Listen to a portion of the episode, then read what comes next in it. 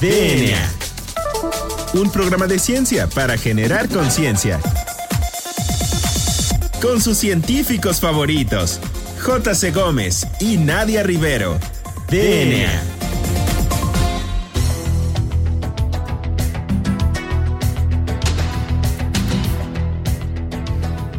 A una emisión más de este, su programa favorito sobre divulgación de la ciencia, DNA. Soy la doctora Nadia Rivero y me acompaña como en todos los jueves en los micrófonos el famosísimo doctor Juan Carlos Gómez Berjan. Juan Carlos, muy buenas tardes. ¿Qué dices en un jueves más? Pues muy bien, Nadia. Fíjate que eh, en esta ocasión y en, esta, en este jueves eh, vamos a platicar de un tema muy importante, muy interesante, como es el de la antropología física. Y tenemos a un invitado muy especial que se dedica a estos eh, temas. Ahorita nos platicará bien qué hace eh, alguien con un laboratorio de genética en la Escuela Nacional de Antropología eh, e Historia. Entonces déjame lo presento, es el maestro Víctor Acuña Alonso, quien es responsable académico y profesor investigador de tiempo completo del INA y que es responsable del Laboratorio de Fisiología, Bioquímica y Genética de la Escuela Nacional de Antropología e Historia. Entonces, Víctor, bienvenido. ¿Qué tal? Buenas tardes, Nadia y Juan Carlos. Muchas gracias por la invitación. Bueno, pues ¿Qué les parece si comenzamos la entrevista? Y pues vamos a iniciar esto, esta primera sección hablando acerca de qué es, qué estudia la antropología biológica, la antropología, la antropología física y por qué es importante esta área del conocimiento, Víctor. Sí, la antropología física estudia la diversidad biológica humana y su evolución a través del tiempo. Eh, se puede llamar antropología física o antropología biológica. en épocas más recientes, la tendencia general es a llamarle antropología biológica. Y bueno, una particularidad de, esta área de la antropología es que aunque se considera una ciencia biológica, también se la ha considerado como la más social, ¿no? O sea, a pesar de que es eh, un campo de la biología humana, eh, también tiene que ver con las ciencias sociales. Y, entonces ahí es donde se conjunta y se ve la relevancia que tiene estudiar esta ciencia, ¿no es así? Porque finalmente vamos a, poder evaluar la parte como social, eh, eh, la parte como de los antepasados, la, como, la cosmovisión, todo, todo esto que conforma a las antiguas poblaciones y que hoy en día pues suele ser como de gran interés para poder conocer más o menos cómo es que están estructuradas. Sí, yo creo que la relevancia es precisamente que el antropólogo físico biológico está preparado para integrar, ¿no? O sea, está en, un campo, eh, digamos que intermedio o interfase de la ciencia. Y entonces, eh, aunque es difícil, digamos que nuestra misión es integrar eh, los conocimientos de la historia de las poblaciones, eh, y eso tiene que ver tanto con la arqueología como con la, como con la historia propiamente, y eh, también estudios de este, cuestiones socioculturales y cómo integrar esto con el conocimiento sobre la diversidad biológica humana. Y eso creo que es lo que distingue a nuestra ciencia, es decir, otras áreas este, no, no, tienen este enfoque integral, ¿no? Entonces, nosotros, digamos que nos formamos eh, estudiando tanto teorías culturales, teorías históricas, como este, materias que tienen que ver con la biología. Y creo que eso es lo relevante, sobre todo en esta era en la que hay tanta necesidad de eh, conocimientos o más bien de trabajos multidisciplinarios, ¿no? Claro. Sí, me parece muy interesante. y entonces, o sea, se distinguen de la antropología social o de la etnología y de las demás este, ramas de la antropología porque se enfocan más como en el estudio de la biología. Eh, entonces, en ese sentido me gustaría que, nos platicaras, sobre todo al auditorio, que le platicaras qué es eso del DNA antiguo, cuando hablamos de, del DNA, porque he visto que tiene muchas publicaciones en donde mencionas, inclusive, eh, ustedes no están para saberlo, pero eh, Víctor tiene inclusive Papers in Science, ¿no? Entonces, eh, ¿qué es eso del DNA antiguo para nuestro auditorio que no sabe nada de este, de este tema? Bueno, nos referimos al DNA antiguo como la información genética obtenida directamente de restos eh, arqueológicos principalmente.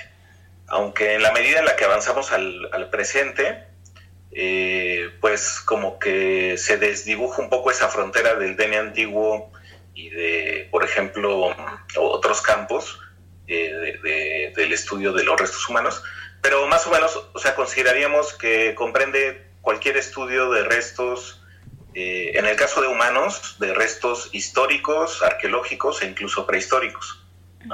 Eh, por supuesto, también se pueden estudiar restos de otras especies.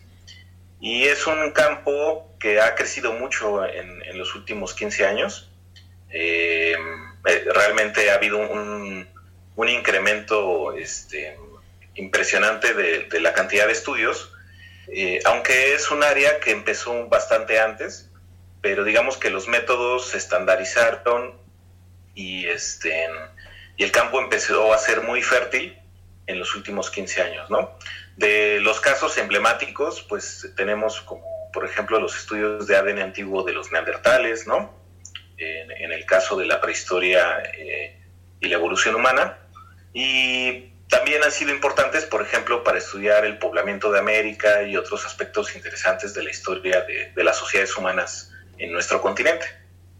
Qué, qué interesante. Y, justamente ahondando un poquito más acerca de, de la investigación sobre antropología biológica aquí en nuestro país, ¿qué tan desarrollada está? Puesto que México pues es un país multicultural, megadiverso, que tiene muchísimos asentamientos este, indígenas o que tuvo, y que también tuvo muchísimas culturas prehispánicas. Entonces, ¿qué, qué, qué tan profundo es la investigación en la actualidad en este campo? Y bueno, si no es tan profundo, en tu opinión, ¿qué crees que haga falta para poder estimular que exista más estimulación, eh, más, perdón, más investigación en esta área? Sí, la antropología biológica en México pues tiene una historia ya de algo más de 80 años. Eh, de hecho, la Escuela de Antropología, fíjese que algo curioso, es que se fundó en la Escuela de Ciencias Biológicas del Politécnico. Mm. Entonces eso nos habla de que desde el principio aquí en México se, tuvo la perspectiva de que la antropología eh, tenía que tener esta parte biológica, ¿no? Los estudios antropológicos tenían que tener esta parte biológica. Eh, entonces, si es un, campo consolidado, eh, tiene, tenemos una asociación, eh, existe la carrera a nivel de licenciatura aquí en la Ciudad de México y en, la Escuela del Norte de México en Chihuahua, y existen algunos posgrados. no es como la arqueología o la antropología social, que son dentro de la antropología las áreas más grandes y que atraen a más estudiantes y que se enseñan en campus de muchas universidades, ¿no? Eh, pero sí es un área pues consolidada. Eh, tenemos también un congreso que se hace cada dos años desde principios de los ochentas, que es el coloquio Juan Comas, es un coloquio internacional. Y este y bueno, pues hay muchos antropólogos físicos ejerciendo tanto en dependencias del gobierno o instituciones como el INA, ¿no? El INA pues es una institución muy robusta, eh, que se empezó, eh, en México tuvo un papel importante eh, como, digamos, una parte de, políticas del gobierno, justamente dirigidas a la población indígena, al, campo, ¿no? no solo como para entender nuestro patrimonio cultural e histórico, sino también para hacer antropología aplicada en proyectos de desarrollo, etcétera, ¿no? Eh, entonces el instituto por eso tiene presencia en todo el país, eh, donde hay centros SINA, y en cada uno de estos centros SINA hay antropólogos físicos. Eh, por ejemplo, en Tamaulipas, pues habrá antropólogos físicos trabajando restos arqueológicos, prehistóricos, pero también con poblaciones actuales o contemporáneas. Entonces, sí tiene presencia en todo, en todo el país, tiene eh, instituciones académicas, tiene organizaciones, eh, tiene una producción pues ya importante después de, todos estos años.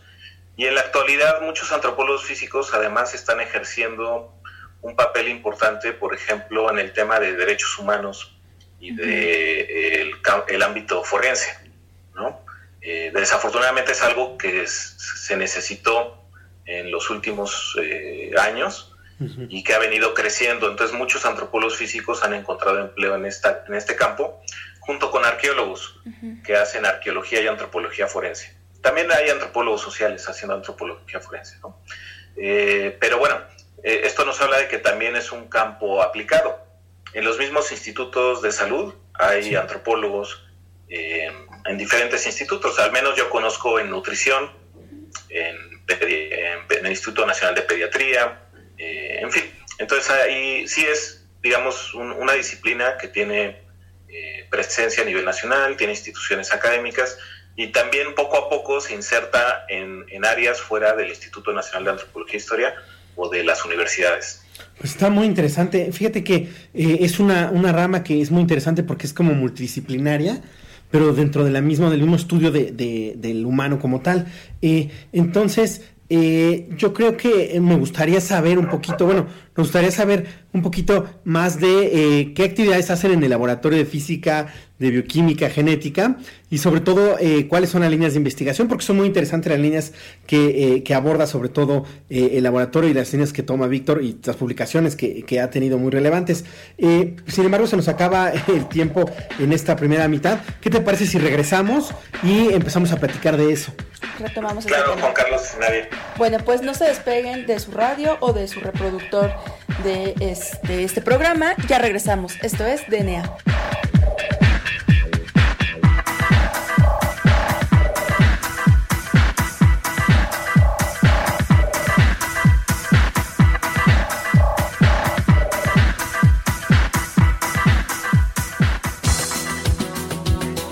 Volvemos en menos de lo que tus genes se traducen a proteínas.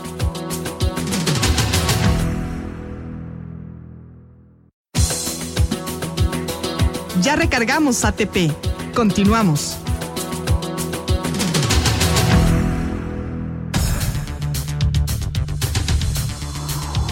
Bueno, pues ya regresamos a DNA. Recuerden que estamos platicando con el maestro Víctor Acuña Alonso de la Escuela Nacional de Antropología e Historia. Entonces, Víctor, nos quedamos en la sección pasada acerca de pues cuáles eran tus líneas de investigación y, cuáles son las actividades que realiza el Laboratorio de Fisiología, Bioquímica y Genética. Entonces, en este sentido, ¿nos podrás platicar un poquito más acerca de estos temas y también abordar esta parte del proyecto tan interesante que se desarrolla aquí en la Ciudad de México del el, genoma del mestizo, el proyecto Candela?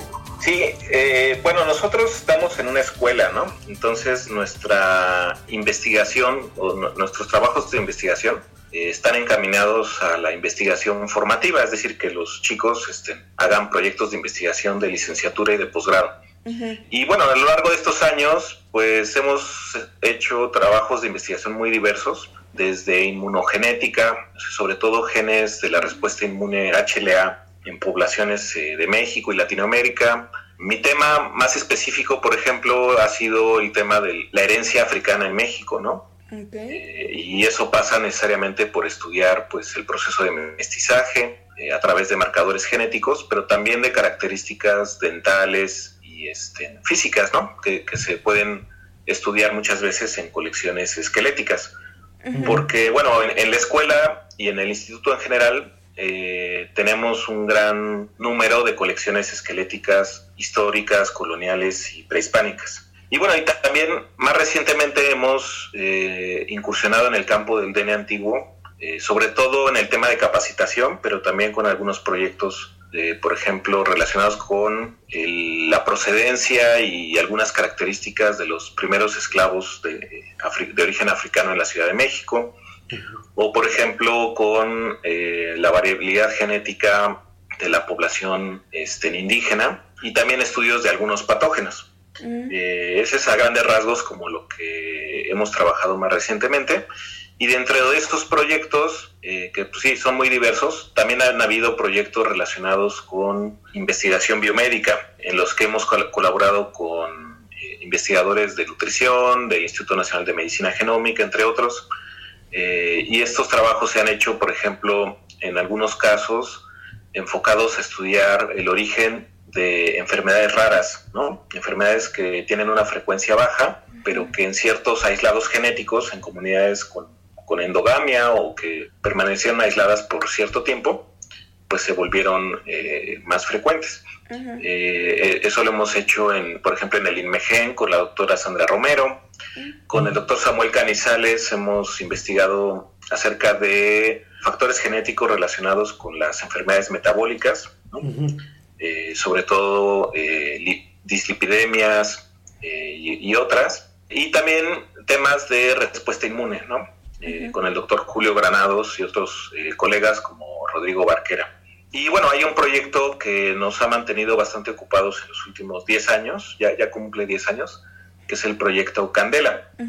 El proyecto Candela es una iniciativa a nivel de Latinoamérica, se hizo en cinco países latinoamericanos y tenía el interés, eh, tiene, porque sigue vigente el proyecto, de explorar, digamos que las bases genéticas de algunas características físicas que son de interés para la antropología biológica, porque las hemos usado desde, desde que empezó la, la, antropología biológica, las hemos usado como marcadores poblacionales, ¿no?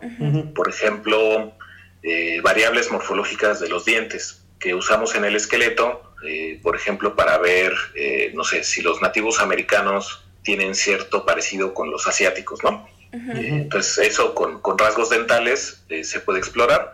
Y ahora con este tipo de proyectos como Candela, podemos saber más sobre las bases genéticas de esos rasgos. Entonces, es algo de interés para la antropología física, pero también para las ciencias forenses. ¿no?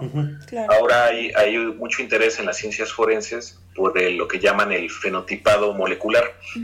Y es algo bastante complejo, todavía no está estandarizado. Quizás nunca vaya a haber como una forma de predecir el fenotipo a partir del DNA, porque son fenotipos complejos. Pero lo que sí se, intenta, o, digamos la propuesta es que haya una aproximación en el que, por ejemplo, eh, tengas cierta información que te pueda orientar, ¿no? Al menos eh, en el caso en el que tienes un, información genética, pero no tienes ningún, ninguna otra evidencia del individuo y, esa información genética no coincide, no hay un match o una coincidencia en ninguna base de datos. Entonces, bueno, también hay como que interés en esa parte. Podrías, digamos, describir un poco sobre si tenía canas o no, o si la forma del cabello o el color de ojos sobre todo de rasgos que tengan más determinación genética, ¿verdad? Porque los que tengan más determinación ambiental, pues es imposible, ¿no? Justo. Entonces, bueno, el proyecto Candela entonces se enfocó a estudiar estos eh, marcadores asociados a fenotipos eh, visibles eh, de apariencia física, ¿no? Y también ah, en, el caso de México exploramos la asociación a algunos rasgos metabólicos. Y bueno, entonces a partir de estos estudios eh, se han hecho artículos que describen eh, aspectos más históricos como por ejemplo las migraciones de los judíos conversos y la diversidad genética en estos países de Latinoamérica. Una historia que pues está un poco, eh, sí hay historia escrita sobre esto, pero eh, pues no es algo de lo que se hable tanto como la migración europea o africana. ¿no? y además de estos aspectos históricos, pues se han generado varios artículos de eh, marcadores genéticos asociados eh, a la morfología craneofacial, a el color del cabello y color de ojos, a la pigmentación de la piel, por ejemplo, ¿no? entre otras características. Eh, y ha sido importante porque en general como que no había muchos trabajos o casi no había trabajos sobre las bases genéticas de, estos, de estas características en población latinoamericana. ¿sí? Sí la había en europeos, en asiáticos, incluso en afroamericanos, pero una primera pregunta es si lo que se observa en esos estudios se puede trasladar, digamos, a, otras poblaciones como la de Latinoamérica, ¿no? Y luego hay preguntas más desde el punto de vista genético que son interesantes. Por ejemplo, si hay variantes genéticas asociadas al color de la piel en Europa y otras variantes genéticas asociadas al color de la piel en, americanos, en, nativos americanos. ¿Qué ocurre cuando en la población mestiza pues interactúan esas distintas variantes? Entonces el, resultado puede ser simple, o sea, una cuestión aditiva, de sumas y restas, o no, porque pues en realidad la biología no es como de sumas y restas, ¿no? Sino, es, más compleja. Entonces, también hay preguntas que desde, estrictamente desde el punto biológico eh, son interesantes y siempre, en ese sentido, siempre el mestizaje o la hibridación o como le queramos llamar, siempre ha sido interesante en genética por esa razón, porque es como eh, una nueva situación en la que puedes explorar eh, la combinación de factores genéticos y ambientales, etc. Bueno, pues esa es parte, digamos, de, de, las investigaciones. Y para el futuro, pues hay muchas, muchas, muchos trabajos, tanto arqueológicos, donde se, se se necesita hacer ADN como otro tipo de investigaciones, ¿no? ¿No? mencioné mucho lo forense, pero también es un tema que hemos trabajado en bases de datos de referencia, es decir, eh, eh, bases de datos que usas después para calcular probabilidades Sí. cuando eh, los, los, los peritos o los, o los genetistas forenses este, ya eh, aplican, digamos, métodos para, para casos de identificación humana. Pues muy interesante.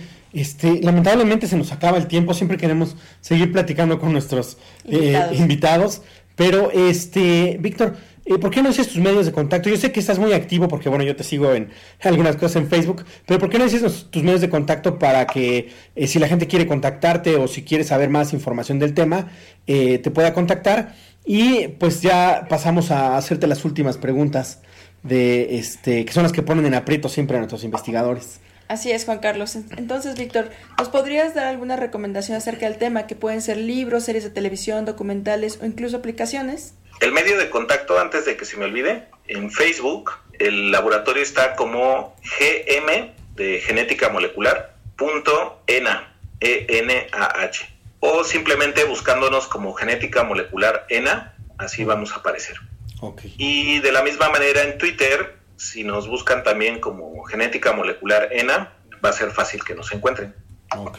Ajá. En cuanto a recomendaciones, pues no he ido mucho al cine, obviamente por el tema Ajá, del, sí. del COVID, ¿no? Pero bueno, como películas de ciencia ficción, tal vez siempre, siempre nos preguntan un poco, ¿no? Sobre preguntas de ciencia ficción. Pues siempre me ha gustado mucho Gattaca, ¿no? Es una película que, que siempre la vemos con los alumnos, eh, digo, cuando había cla- clases presenciales.